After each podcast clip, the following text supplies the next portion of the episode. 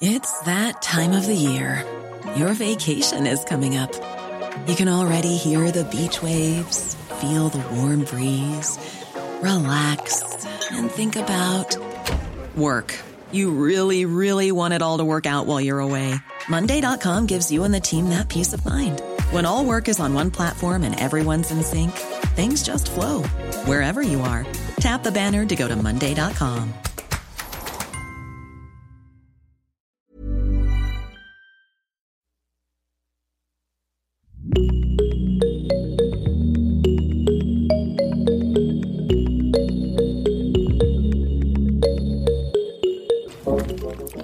vous êtes là? J'espère que vous avez acheté vos cadeaux. On est déjà le 18, s'agirait de pas traîner. Perso, je profite du calme avant la tempête en mangeant un bout de flan au coin du feu rajouté en post-production. Hmm. J'angoisse un peu du repas de Noël de famille. Qui dit repas de famille dit enfant. Qui dit enfant dit table des enfants. Qui dit table des enfants dit on peut sortir de table plus tôt Suite à quoi on répondra tiens mon chat, prends ta part de flan et va regarder la télé. Donc qui dit enfant devant la télé dit dessin animé. Et comme vous n'aurez pas le courage de débattre avec Tata Valoche du vaccin ou des prochaines présidentielles, vous finirez par abdiquer pour aller regarder les dessins animés avec les gosses. Là, vous avez deux options. Soit vous vous repliez sur un terrain connu, genre ça,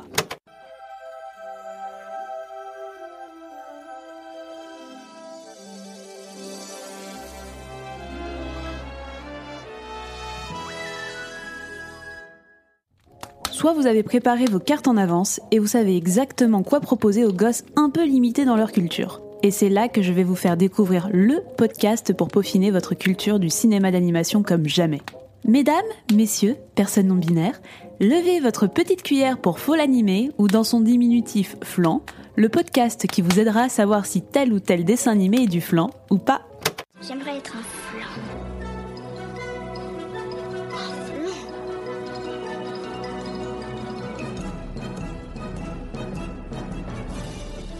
Tout ça, c'est des trucs minables, c'est du flan. Vous laissez pas avoir À tous les coups, c'est du flan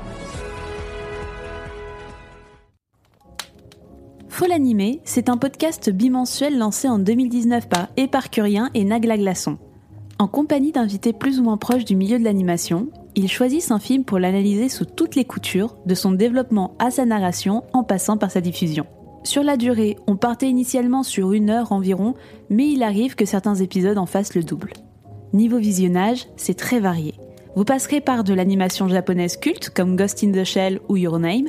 Bien entendu, vous aurez du Disney Pixar, mais aussi des productions françaises comme Les Incroyables Avril et le Monde Truqué ou La Planète Sauvage, et des films d'autres studios comme Blue Sky, Hardman, Illumination pour ne citer que. Faut-il voir les films avant d'écouter un épisode?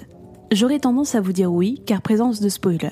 Mais je comprends que le film ne puisse pas vous intéresser au point d'y consacrer une heure et demie de votre vie, et que vous préféreriez justement avoir une synthèse complète avec un épisode de faux l'animé. Mais posons-nous la bonne question. Est-ce que ce podcast est du flan? Loin de là. Je vais pas vous mentir, ça me parle parce que justement je travaille dans le cinéma d'animation. Si comme moi vous êtes passionné, vous devriez trouver votre bonheur. Si vous n'y connaissez pas grand-chose, foncez. Vous allez découvrir de nouvelles œuvres, voire donner leur chance à des films qui ne vous parlaient pas du tout. Par exemple, j'ai adoré l'épisode autour du film Netflix Mon Petit Poney Nouvelle Génération, à tel point que j'ai arrêté l'épisode pour aller le voir, puis ensuite je suis revenue parce que quand même j'avais que la moitié des infos.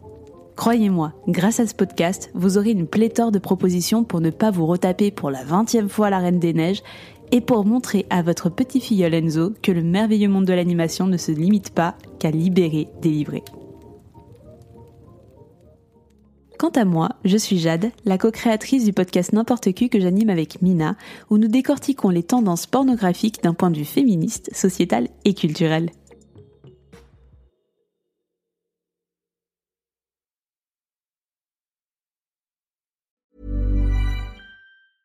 Salut, c'est Alexis Buisson, je suis journaliste correspondant à New York pour plusieurs médias français et je travaille au sein de la rédaction de French Morning depuis 2007. À French Morning, j'aime vous raconter des histoires qui vont vous faire parler et réfléchir. Ces derniers mois, j'ai écrit sur les difficultés que rencontrent les migrants africains francophones à New York, la redécouverte par les Américains du compositeur français oublié Joseph Bologne ou encore l'avenir du français dans les universités américaines. Si vous souhaitez mon travail ainsi que celui de mes collègues, rendez-vous sur frenchmorning.com pour vous abonner.